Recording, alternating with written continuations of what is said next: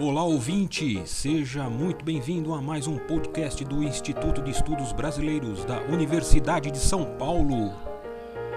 Instituto especializado e sede de acervos importantes de muitos artistas e intelectuais. Eu escrevi um texto para Maria Valéria como prefácio à fala dela e usei esse epígrafe Deixa uma, escuta o mato crescer, escuta o mato. A epígrafe deve-se ao fato de Valéria ter escolhido, com Vivaldo, morar em um sítio e, como Ezequiel, personagem de Guimarães Rosa, com sua lúcida sensibilidade, escutar corações de gente e de toda a natureza vegetal. Valéria, adolescente, conheci em um passeio ao Pico do Jaraguá no início dos anos 70, aluna então do meu namorado Mansur.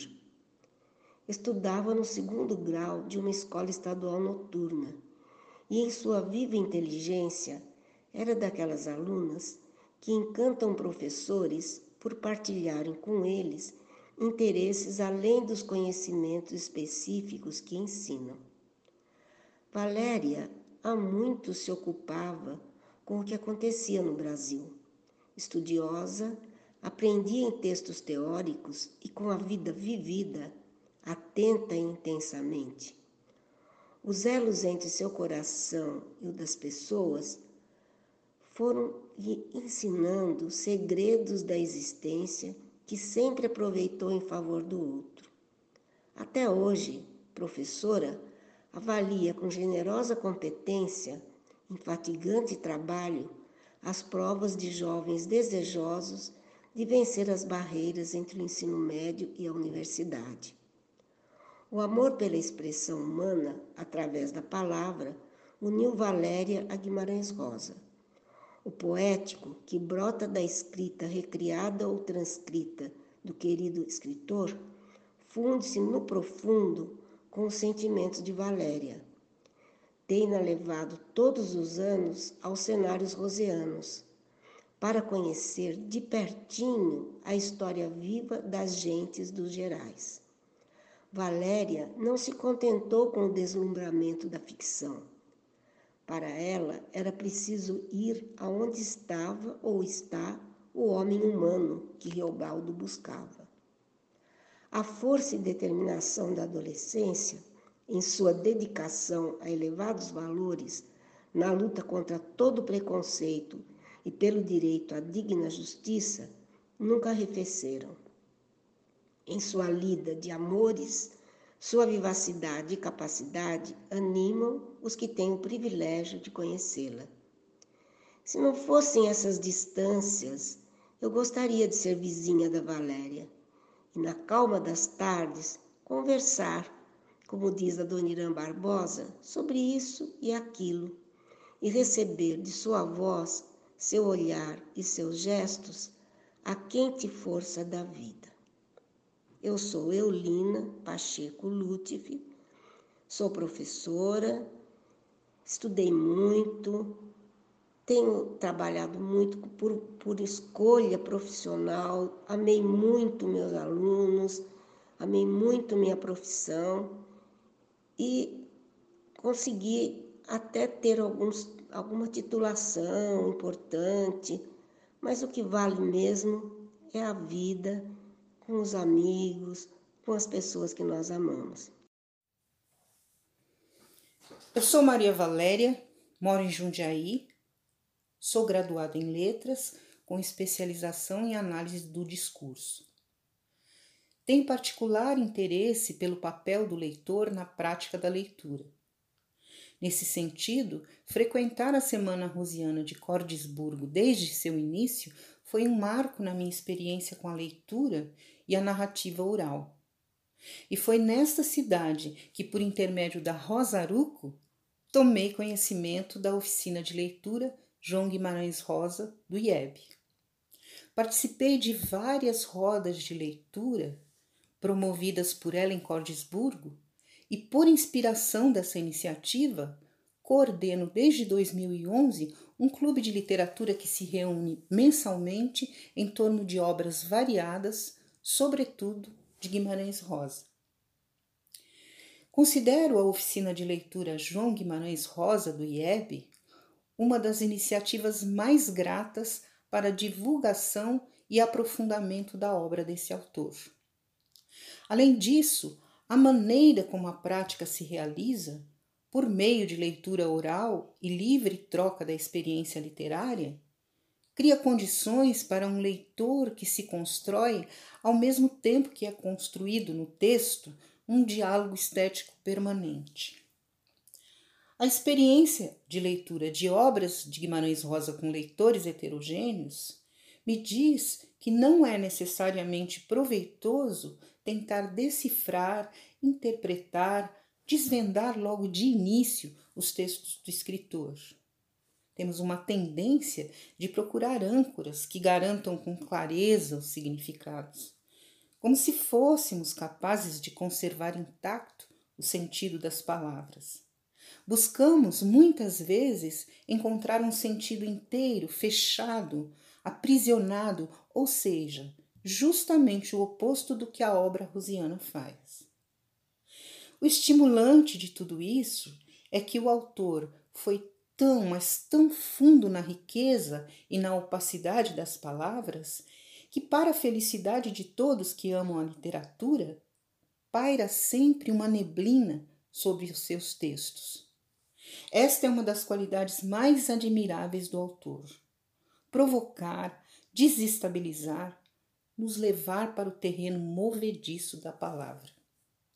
É a plasticidade poética, o ritmo, a sonoridade, o encadeamento do discurso que nos atrai, ainda que não consigamos decifrar todos os meandros. Aqui faz um papel fundamental para quem tiver a oportunidade ouvir os narradores rosianos. A oralidade presente nas obras do escritor dá uma outra dimensão ao texto. Ele flui com uma naturalidade próxima dos riachinhos que o autor tão bem descreve. Escolhi para ilustrar minha fala um recorte do conto Buriti do livro Noites do Sertão. A personagem é o chefe Ezequiel. Ele é um agregado da fazenda Buritibom que tem um medo irracional da noite. Teme que ela traga algo horrível e, em última análise, o diabo. Por isso, nunca dorme e é capaz de identificar todos os barulhos da noite. O chefe Ezequiel mede o curto do tempo pelo monjolo, espera os galos. Do que ele sabe, conquisidor, teme-o com o tio do cão, o anhanjo. Ele não tem silêncio, desde de quando dão voados morcegos pequenos que vêm morder a veia do pescoço dos cavalos e das mulas, soprando doce, de asas enquanto no chupo, e aqueles animais amanhecem lambuzados de sangue os usos de asas degringolando dos morcegos, que de lugar em lugar sabem ir, somente pelos canais de escuridão. Só não se ouve é lontra nadar e mergulhar, e a coruja estender as asas. Mas ela limpa o bico, dá estalos, rosnou a coruja branca, rouca raiva. Quem perdeu uma moedinha de tostão no campo, ela pega a tinir sozinha o senhor ouve o orvalho serenar e umas plantas dão estalos. Seguiu-se uma sossegação, mas que enganosa. Todos estão caminhando num rumo só, os que têm sua vivenda no campo ou no mato. Eles vão a contravento. Todos são sorrateiro. Os da noite, como sabem ser sozinhos, trotam ou pulam ou se arrastam, esbarrando para pressentirem as cobras enrodilhadas onde os trilhos se cruzam. Uns deixaram em buracos de oco de pau seus moles filhotes num bolo, quentinhos e gorduchos, como meninozinhos num roçar de pelugens. Ainda têm os olhos fechados. O rio virou do lado de dormir. Gole d'água, gole d'água. Os bois dormem como grandes flores. Deitados nos malhadores, o cheiro deles é mais forte. Os cavalos comem no escuro. Crepita o comer deles, tererê.